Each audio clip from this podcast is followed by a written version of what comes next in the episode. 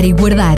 Um programa sobre gestão, tendo por base os ensinos bíblicos, com exemplos práticos para nos ajudar a gerir melhor todas as áreas da nossa vida.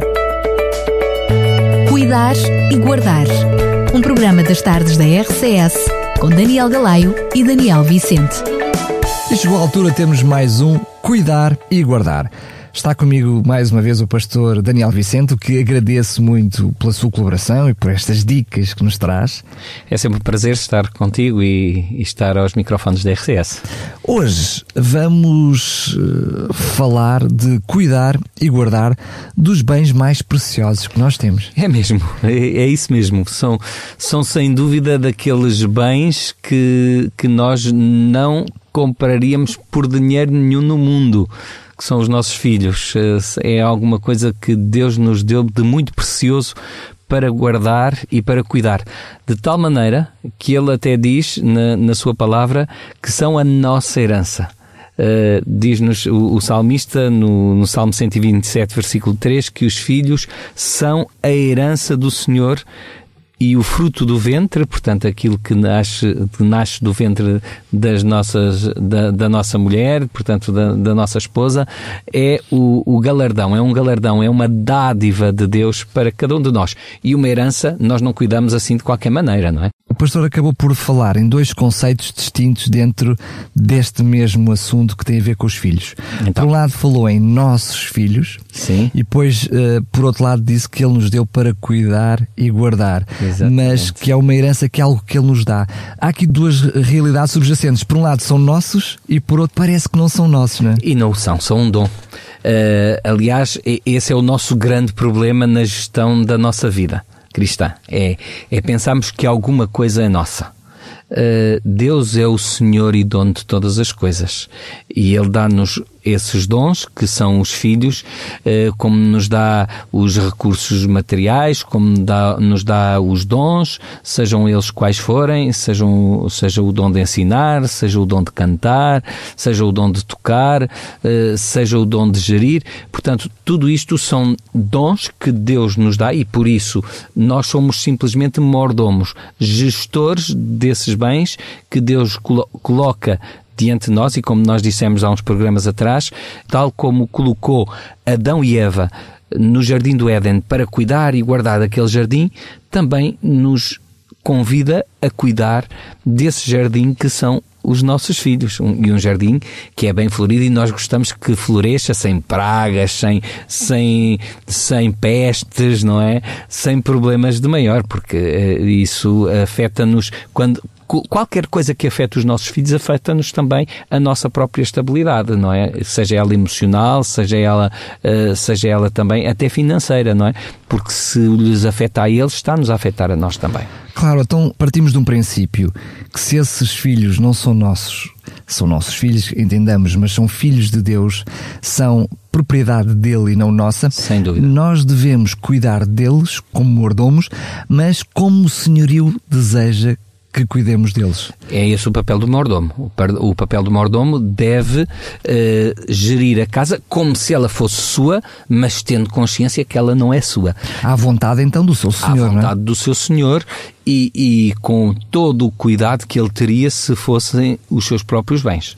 Como dessa, se fossem os seus próprios bens. Dessa forma, penso que a única forma que nós temos de saber se estamos ou não a cuidar dos nossos filhos como Deus deseja é usarmos o manual que ele nos deu para tudo aquilo que tem a ver com a nossa educação, a nossa como pais, como educadores para os nossos filhos. Eh, esse é o nosso grande privilégio como cristãos. Como cristãos nós temos indicações claras na palavra de Deus de como devemos educar os nossos filhos. E uma, dela, uma dessas indicações eh, vem no livro de Eclesiastes, onde nos é dito que ensina o menino no caminho onde deve andar e mesmo quando chegar a ser adulto, quando for grande, não se esquecerá dele. Portanto, há, uma grande responsabilidade nossa, como pais, como educadores, de conduzir os nossos filhos no caminho do Senhor, ou seja, nos ensinos do Senhor.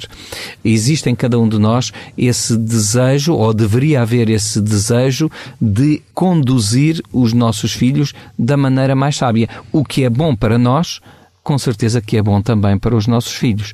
E, portanto, nós devemos conduzir os filhos no caminho do Senhor, tal como nos ensina a Bíblia. Mas há outros ensinos que a Bíblia nos diz. Por exemplo, diz-nos também o livro de Deuteronômio que nós devemos ter o cuidado de cuidar dos nossos filhos, levantando-te, sentando-te, deitando-te, ou seja, em todo o momento da vida, nós devemos ensinar os nossos filhos. E a melhor maneira de nós ensinarmos os nossos filhos é através do nosso próprio exemplo, estando nós próprios a viver aquilo que nós queremos lhe transmitir a eles. Não é? Eu não sei eh, aquilo que o pastor tem pensado para este assunto ao longo deste programa, eh, até se me vou adiantar no tema ou não, mas eu acho que é pertinente neste momento fazer-lhe a seguinte questão. A Bíblia dá-nos exemplos ou formas concretas de como ensinar os nossos filhos? Ela dá-nos ideias claras? Sim. Uma das coisas que a Bíblia nos diz é que nós não devemos, uh, não devemos suscitar os nossos filhos à ira, ou seja, não devemos provocar a ira nos nossos filhos. Uh, isso diz-nos em Efésios, no capítulo 6, uh, mas que os devemos criar na doutrina e nas admoestações que Deus eh, dá a todo o ser humano. Portanto, isto já são indicações claras. claras. Eh, portanto, tudo aquilo que são ensinamentos da Bíblia são claros eh, para nós e também devem ser claros para os nossos filhos. E, e depois diz-nos que também o filho que é sábio deve aceitar aquilo que o pai lhe ensina. Portanto, nós devemos transmitir aos nossos filhos uma forma de eles aprenderem a ter respeito pelas pessoas mais velhas e por aquilo que é a experiência de vida das pessoas mais velhas. Porque essa experiência de vida já ensinou aos mais velhos alguma coisa. Claro que uh, diz-nos que devemos uh, admoestá-los na doutrina do Senhor, ou seja, e como no Senhor. Portanto, isso significa que também eu tenho uma responsabilidade, tal como eu dizia há pouco, de representar bem aquilo que é uh, a, minha, uh, a minha pretensão para o meu filho. Eu não posso, por exemplo, dizer a uma criança que ela não bata nas outras crianças repreendendo-a repreendendo com um estalo.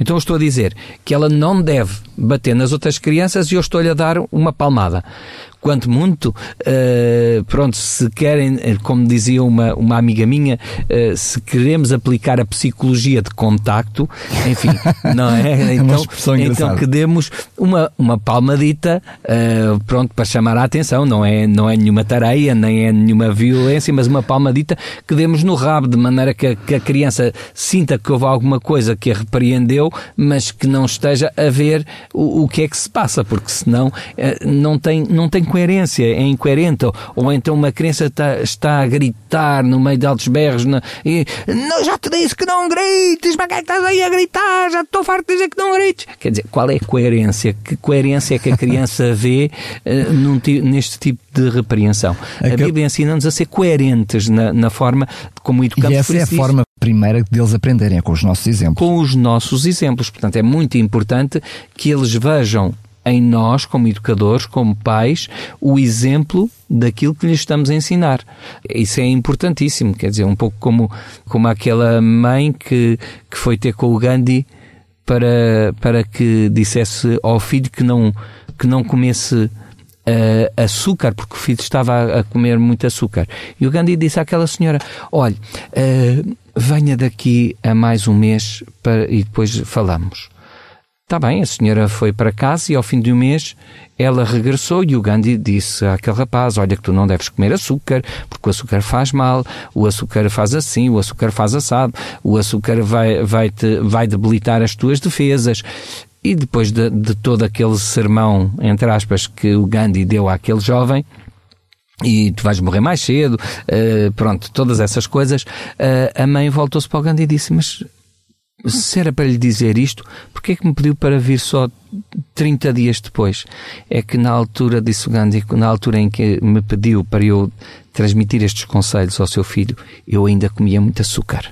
Claro. Portanto, ele, ele, queria precisou, ser coerente. ele queria ser coerente. Portanto, e agora, neste momento, eu já há uns bons, boas semanas que já não estou a comer, a comer açúcar, agora eu posso Tenho falar. alguma autoridade Tenho alguma falar. autoridade para falar. O pastor acabou por mencionar um versículo que falava, que, que dava claramente a entender que nós não nos devemos irar com os nossos filhos. Não deve ser essa a base da nossa disciplina. Uh, falou até na questão da palmadinha e eu gostaria de o provocar, literalmente, Ok, pedindo vamos lá, que comentasse, mal na- na fotografia. que comentasse este versículo bíblico, Provérbios 13, 24, que diz: O que faz, o que não faz uso da vara, odeia o seu filho, mas o que o ama, desde cedo, o castiga. O que é que este versículo quer dizer?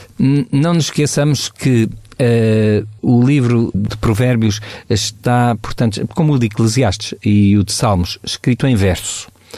E a poesia em eh, agora se calhar os ouvintes estão assim, não me digam que, que estamos aqui é, é uma imagem poética, é isso mesmo. É uma imagem poética. Po- O que é que tem de poético? Não, eh, não é uma questão de, de ser uma imagem poética no sentido ocidental do termo ou no sentido que nós temos na nossa língua portuguesa. Mas, portanto, a poesia hebraica eh, é feita por comparação de algo semelhante. Portanto, a vara era aquilo com que se lidava com, eh, com os animais. Não Como se propriamente guiava os- os como animais. Se guiava os animais. Não para lhes fazer mal. Eh, às vezes até só para fazer o barulho, para, não, é para fazer, não era para fazer mal propriamente dito aos animais. Mas era um, um instrumento de condução. E era também, um, portanto, esse, o dizer a vara e o castigo, estamos aqui a usar como que sinónimos para dar a mesma imagem eh, eh, poética. E, e não porque que seja eh, com a vara no sentido de dar, um, dar uma Estamos a falar no sentido de disciplina, não é? Mais no sentido de Porque por- disciplinar, prove- de corrigir. Corrigir, exatamente. Porque Provérbios a devida 19, orientação. Provérbios 19 mais à frente diz eh, castiga o teu filho enquanto há esperança. Enquanto há esperança, Ou seja, no exatamente. sentido de enquanto é possível retroceder, não é? tenta resolver, tenta falar com ele, tenta disciplinar, E tenta há- orientar. E há uma idade para todas as coisas. Claro. Há uma idade para todas as coisas. Portanto, há uma idade em que uma palmadita não faz diferença nenhuma, é- mas n- não me parece coerente que aos 14 anos ou aos 13, depende, enfim, 12, 13, 14 anos, que já seja oportuno estar a fazer uma coisa que se devia ter feito antes, não é? Até porque a formação do caráter é bem cedo. é bem cedo. Não nos esqueçamos que os três primeiros anos, uma criança é uma esponja, ela aprende tudo e mais alguma coisa. Eu, eu tenho neste momento a- o privilégio de observar o crescimento de uma neta que tem dois anos e meio e eu vejo aquilo é uma esponja. Ela ouve uma palavra, já está, já está automaticamente a repetir essa palavra se ela é nova para ela. Portanto, ela, a, a criança aprende a andar, aprende a falar, a- aprende a, a perceber o mundo que está à sua volta. Tudo isto em, em três anos. Portanto, e tudo o que nós possamos fazer por uma criança até aos três anos, nós estamos, sem dúvida, a preparar o, o seu caráter. Eu, eu lembro-me que o, o meu filho eh, mais novo era eh, o que se costuma dizer um, um piolho elétrico. Quando, eh, quando era criança, era um piolho elétrico e nós tínhamos que estar constantemente a delimitar a, a sua atividade, porque aquilo era, era terrível. Quando ele chegou à sua adolescência, ele era muito calmo, tudo muito deixa andar, há tempo para tudo. Eu acho que ele era bipolar. E eu dizia, não propriamente, mas eh, a- a- acontece que ele eh, chegou uma altura que eu disse assim, ó filho, eu acho que exagerei na, na repressão que fiz no sentido de repressão no sentido positivo, ou seja, quando eu reprimi às vezes essa tua energia toda, eu acho que exagerei um bocado, quer dizer, condicionei-te tanto a tua energia que tu agora eh, vais com toda a calma. Mas claro que se calhar se eu não tivesse feito algum, não tivesse com algum cuidado, eh, re- eh, vamos lá, Redirecionar re- aquela energia, é? redirecionar toda aquela energia de uma forma mais coerente, possivelmente ele não saberia depois gerir com a tranquilidade e com o senso de maturidade que ele depois começou a gerir algumas, algumas eh, questões da, da sua vida. Portanto, nós temos essa obrigação de orientar e conduzir, lá está, direcionar como, como Uh, o, o pastor direcionava com a sua vara o seu gado. Não estou aqui a fazer comparações entre crianças e gado, evidentemente que não é a mesma coisa. Não me interpretem os nossos ouvintes Sim, mal, mas é, mas é simplesmente a, é no sentido de condução, de orientação. Uh, Uh, nós sabemos que o, o, o comportamento situacionista e, e, a escola de comportamento situacionista, uh, durante algumas décadas, achou que as crianças podiam crescer à sua própria maneira e ao seu, ao seu próprio critério. Entregues e, a si mesmos. E entregues a si mesmos. E ainda hoje estamos a sofrer algumas consequências de algumas escolas de educação que foram nessa direção. Porque as, as, crianças precisam de orientação, precisam de referências. Por isso é que eu disse que o nosso exemplo é tão importante. Porque nós somos a referência para a criança. Se nós fazemos alguma coisa, a criança vai fazer a seguir. E, e sobretudo, se nós eh, educarmos bem os filhos mais velhos, eles também serão uma boa referência para os seus irmãos. Serão nós... co-educadores. São co-educadores com os pais, sem dúvida. Agora, se nós não tivermos uma boa experiência com os filhos mais velhos, possivelmente depois com os mais novos vai ainda ser mais difícil. Muito bem, a Bíblia dá funções muito específicas à mulher e dá funções muito específicas também ao homem, uhum. dentro até do meio familiar.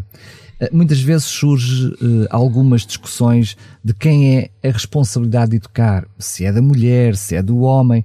Vemos, por exemplo, no próprio caso de Jesus, que a mãe teve um, um papel, papel preponderante na, na, educação de Jesus, mas vemos que biblicamente um, eh, Deus deu ao homem um, responsabilidades específicas na vida espiritual do seu filho, mas no caso de Jesus vemos que é a mãe que tem essa, essa, essa, essa, responsabilidade. essa responsabilidade. Eu queria partir de um versículo bíblico para tentarmos analisar isto, que é uhum. Provérbios 1.8, que diz assim, Filho meu, ouve a instrução do teu pai e não deixe o ensinamento da tua mãe. Eu olho para este versículo bíblico e de alguma forma vejo que a responsabilidade, apesar de haver funções é diferentes, partilhada. é partilhada. Não? É? Sem dúvida, é muito partilhada. Uh, o facto de existirem funções diferentes em primeiro lugar, uh, elas não são iguais para todos os casais. Uh, há casais que uh, vemos que se calhar a, esposa tem mais propensão às coisas espirituais que o marido, e ela tem essa responsabilidade de o fazer em lugar do seu marido. Não vai esperar que o marido faça aquilo que ele não consegue fazer não é?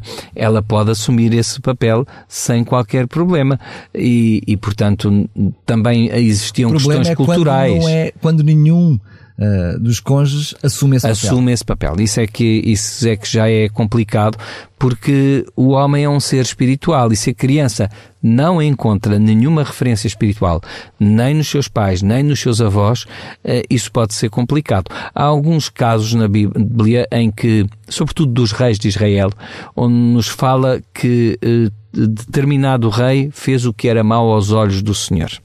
E é interessante que todos eles mencionam o nome de quem eram filhos e quem era a sua mãe. E às vezes até quem era o seu avô. E eu creio que quando nós analisamos bem essas, essas questões, eh, normalmente as pessoas não gostam muito das genealogias, mas elas dizem-nos muito acerca daquilo que Deus nos está a querer dizer com isso.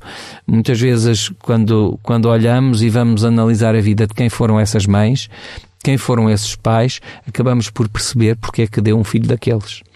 Mas também há casos, felizmente, muito bons, em que existem uh, pais terríveis, com avós incríveis, uh, no sentido negativo, e depois vão dar netos e filhos uh, bons, não é? E Sequias é um, é um caso, um, de, é um exemplo, caso desse, um exemplo, um desse. Apesar que teve ali problemas com a sua humildade e com, com portanto, para depois de, de gerir com, de forma adequada a sua humildade, mas claro, uh, mas fez coisas muito importantes e não teve nada a ver o que Ezequias fez com, com o que fez o seu avô ou com o que fez o seu pai. Mas atenção, eu também gostaria de deixar aqui uma nota eh, em relação a, a, a, que os pais não se sintam às vezes culpados com a, aquilo que são os comportamentos dos filhos. Porque os pais podem fazer tudo, podem fazer tudo certo, e ainda assim os filhos uh, uh, seguirem outro caminho. Porque Deus criou-nos com liberdade. porque se fosse assim tão uh, rigoroso, no sentido de que fazermos tudo certinho, orientarmos a criança e ela não se vai esquecer do caminho, é verdade. Pode não se esquecer mais tarde, mas mesmo assim pode fazer as neiras, passa o termo, não é? Claro. Porque quem é que errou no Jardim do Éden? Foi Deus que errou? É que eles não podiam ter tido melhor instrutor do que tiveram. Mas também foi por pouco. Eles começaram por pôr a culpa na, na, serpente, depois a mulher pôs a culpa no Adão, o Adão pôs a culpa na mulher, só, só, faltou a culparem o próprio Deus, mas sabemos que... Não, não chegaram aí, não chegaram a tanto, o que mostra que eles tinham aprendido alguma mas, coisa. Eu estou a dizer, não chegaram a tanto, mas se calhar até Quase, qu quando, quando Adão diz, ah, a mulher foi da mulher que tu me deste, a mulher que tu me deste. de alguma forma. é, é, interessante esse pormenor, não, não vem aqui, não vem aqui ao, ao tema propriamente dito, mas, mas é interessante que até nisso Deus foi um grande pedagogo deixou que fosse Adão a sentir necessidade de ter a mulher. Foi quando ele estava a dar nome aos animais e viu que só para ele é que não havia companheira, ele é que sentiu a necessidade de ter uma companheira. Se Deus tivesse logo criado a companheira, então, então se ele ainda assim disse que era a, pois tu, a mulher que tu me deste, o que é que ele não teria dito se, se tivesse sido imposta, uh? Olha, olha, olha com, com quem tu me criaste, não é? Mas pronto, mas isso, uh, sobretudo, é importante, nós sabemos, e para não nos desviarmos tanto da pergunta que me fizeste, uh, o papel do homem e da mulher é o de educadores um e outro. Cada um vai ver, e isso é importante, que defina os papéis que cada um tem. Isso é que é muito importante. Que o pai e a mãe tenham claro o papel de um e de outro. E, e depois, na, na educação, acho que hoje em dia, sobretudo, o, os jovens têm acesso a tanta informação que, por vezes, sabem muito bem chantagear os pais. E é muito bom que nós, como educadores, saibamos dar a volta a todo esse tipo de chantagens. Falemos ambos a uma só voz. A uma só voz. Por isso, o, a melhor forma de, de falarmos a uma só voz é é, por exemplo, um filho vem, adolescente, vem pedir qualquer coisa ao pai. Ó oh, pai, eu gostava muito de sair com, com, com o Zé, é, que nós vamos a tal sítio assim, assim, olha filho, hum, eu, eh, eu, eu acho que sim, que podes ir, mas olha que só tens 50% da autorização. Se a tua mãe não der autorização, tu não vais. Portanto, eu não estou a desautorizar a mãe, estou a colocar-me ao lado da mãe, se essa for a posição da mãe, e quando o filho chega junto da mãe e lhe pergunta: Oh mãe, eu posso ir? E ela diz não. Ah, mas o pai disse que sim. Oh filho, mas eu digo que não. É, porque eu, eu tenho outras razões para dizer que não, e já sabes. Se o pai disse que sim e eu digo que não, já está, já está o, o não dado. Portanto, escusas de. Mas isso acaba por, uh, em, em diferentes situações, trazer sempre à luz das crianças, ou pode trazer sempre à luz das crianças, um é o bom da fita e outro é o mau da fita. Sobretudo se o papel do sim estiver sempre do mesmo lado e o papel do não estiver do outro lado. Um, quando olhamos e falamos no, no sentido de decidir a uma só voz, uhum. não deve de alguma forma haver por parte dos pais uma conversa, sobretudo naqueles assuntos que possam haver divergência no, ten, no, no, no sentido de tentar chegar a um acordo para que uh, sejam ambos, tenham a mesma resposta para com o filho? Uh, isso pode acontecer num ou noutro caso em que estão perto, mas quando um está no trabalho, o outro está em casa e, e, eles sabendo disso, porque eles sabem muito bem como lidar com estas circunstâncias. Os adolescentes sabem perfeitamente como lidar com, com este tipo de situações e, portanto, vão precisamente fazer a pergunta antes que a mãe chegue.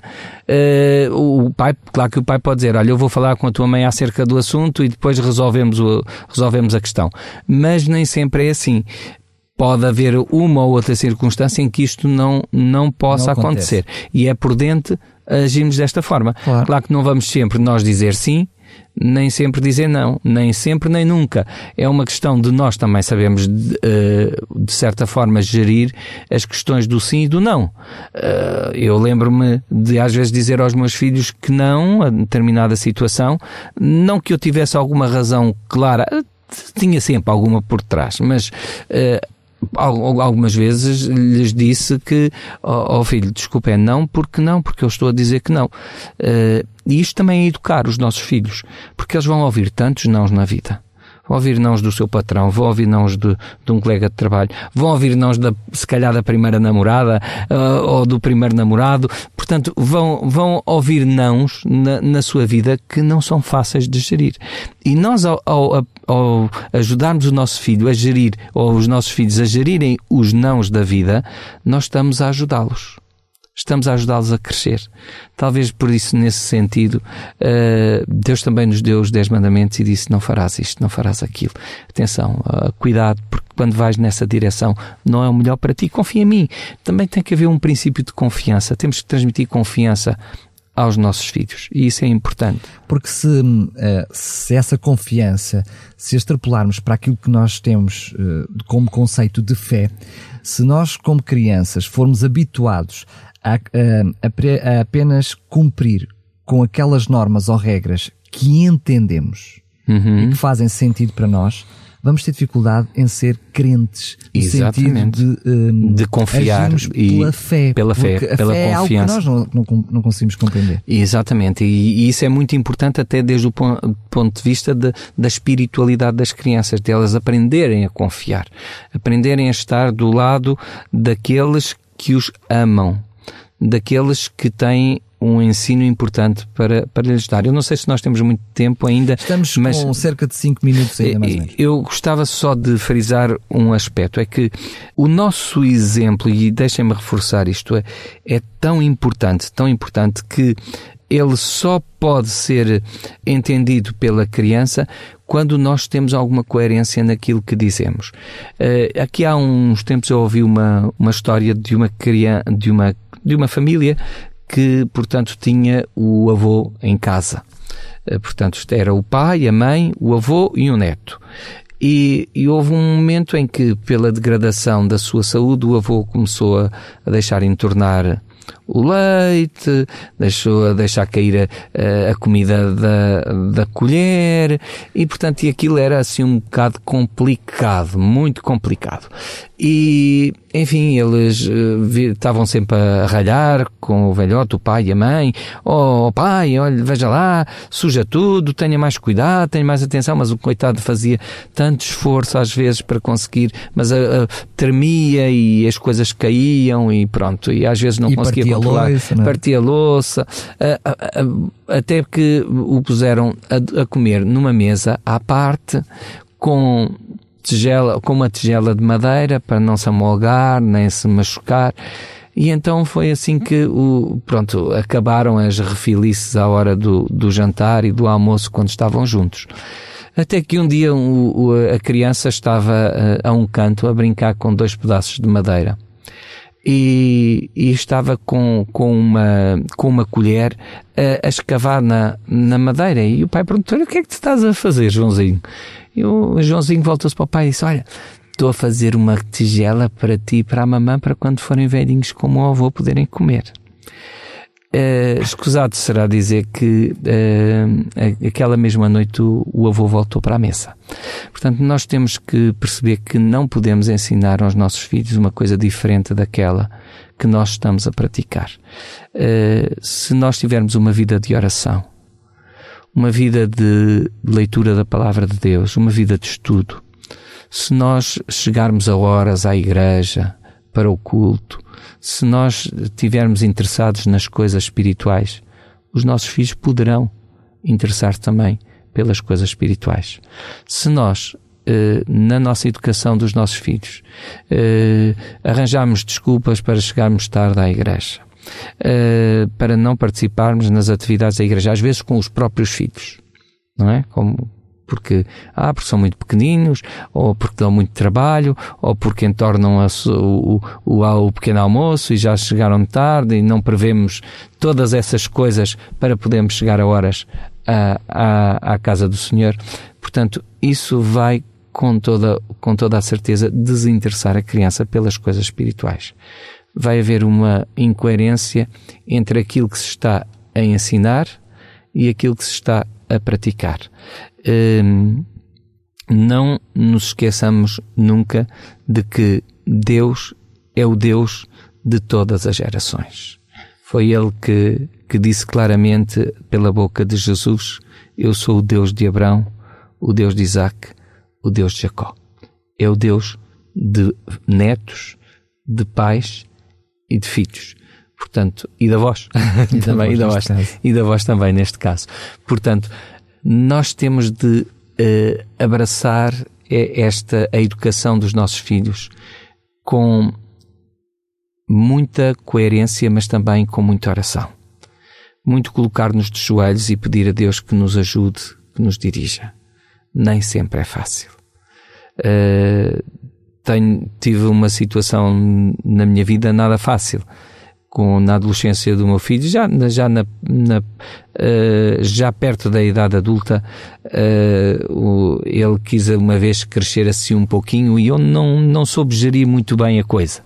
Mas estou aqui um pouquinho como o apóstolo Paulo, não que eu tenha alcançado, mas sabendo que é esse o objetivo, não é? Prossigo junto, uh, rumo, rumo ao alvo e, entanto, melhorando, cada, melhorando dia. cada dia. E graças a Deus aprendi com aquela lição, porque Uh, não lhe respondi da melhor maneira, acabei por gritar com ele, acabei por o castigar, uh, enfim, de uma maneira desproporcionada. E, e no, naquela noite eu não conseguia dormir, rebolava-me de um lado, rebolava-me para o outro e passei a noite a falar com Deus, a ser, mas porquê que as coisas são assim, meu Deus? Eu amo tanto este filho. Se eu sei que ele normalmente é respeitador, mas porquê que ele agiu assim comigo? E estás a ver, Senhor, porquê que é assim?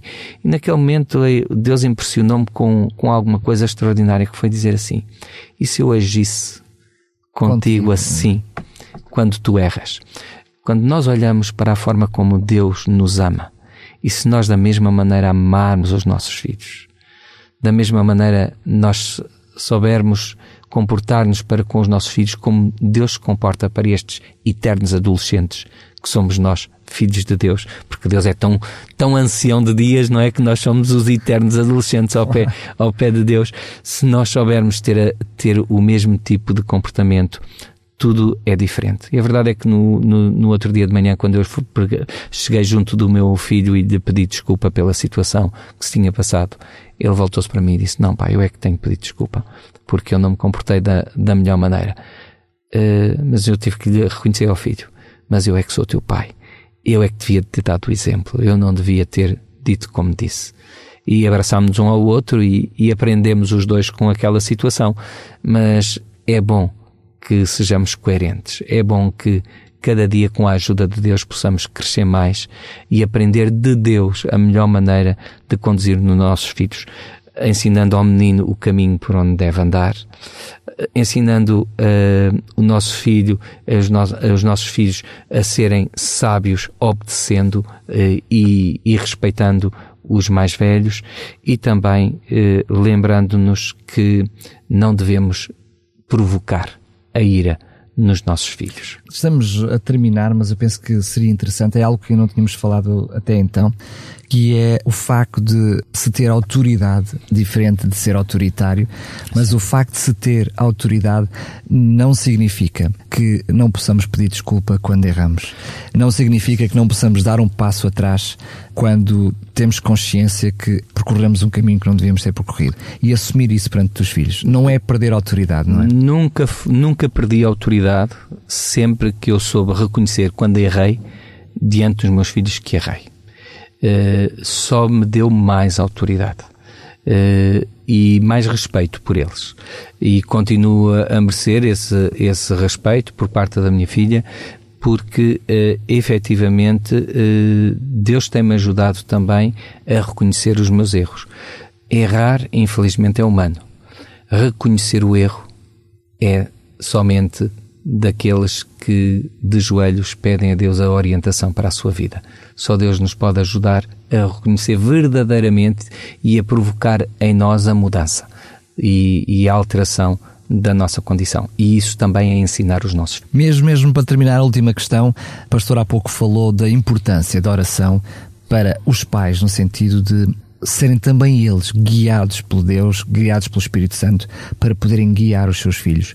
Mas tão importante como a oração individual dos pais, com pai e mãe, é também Obrigado momentos de oração em família, não é? Momentos de comunhão com Sim. Deus, tudo da palavra, para crescerem como família. Isso é, é bastante importante. Uh, infelizmente é, é alguma coisa para que Satanás nos arrastou nesta sociedade, que é a falta de tempo para termos momentos de comunhão com a nossa família. Ocupam-nos com tanta coisa, estamos com horários tão diversificados, tão diversos uns dos outros, que não encontramos o espaço para ter esses momentos em família. Momentos em família em que nós precisamos também de refletir sobre a nossa condição de família e sobre a ajuda que nós precisamos uns dos outros e, sobretudo, todos de Deus para nos conduzir e nos orientar. Uh, mesmo que isso não seja possível um dia na semana, dois dias na semana, três dias na semana, encontremos um quarto dia, um quinto dia, um sexto dia ou um sétimo dia para estarmos em família. E retomemos sempre que possível, mesmo que alguma coisa impeça que isso aconteça, retomemos o mais rapidamente possível esse hábito.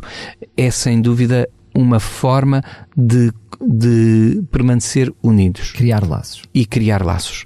Uma família que ora unida permanece unida. Uh, não só entre si, entre si, mas como família unida também numa a Deus, relação a Deus, numa, numa, vertical, numa, numa, portanto, quer na, na vertical, quer na horizontal, uns com os outros, mas também todos com Deus. Isso é muito importante. Muito bem, chegamos ao fim de mais um programa Cuidar e guardar. Eu penso que não só para nós, pais que estamos aqui em estúdio, mas também para os pais que nos estão a ouvir e também para os filhos, estes assuntos nos dão ainda mais sentido de responsabilidade, de dever, mas também um privilégio imensurável que precisamos de muito tempo de oração e acompanhamento com Deus. Portanto, aqui ficam também as nossas orações, não são uns pelos outros, mas também por quem está do outro lado, Sem porque é uma tarefa gigantesca, mas que Deus nos dá o privilégio e a certeza que está todos os dias ao nosso lado para nos ajudar a cumprir essa promessa e, da melhor forma e possível. E para aqueles pais que estão a atravessar algum problema com os seus filhos, lembrem-se de uma coisa: a última página ainda não está escrita. Há que continuar a orar até que a última página esteja escrita da vida dos nossos filhos. Há sempre esperança, porque para Deus há sempre esperança. Um grande abraço, pastor, e ficamos já combinados para o próximo programa. Então, até o próximo programa.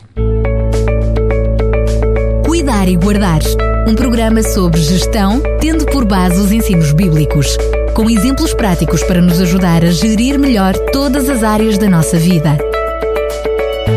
Cuidar e Guardar. Um programa das tardes da RCS, com Daniel Galaio e Daniel Vicente.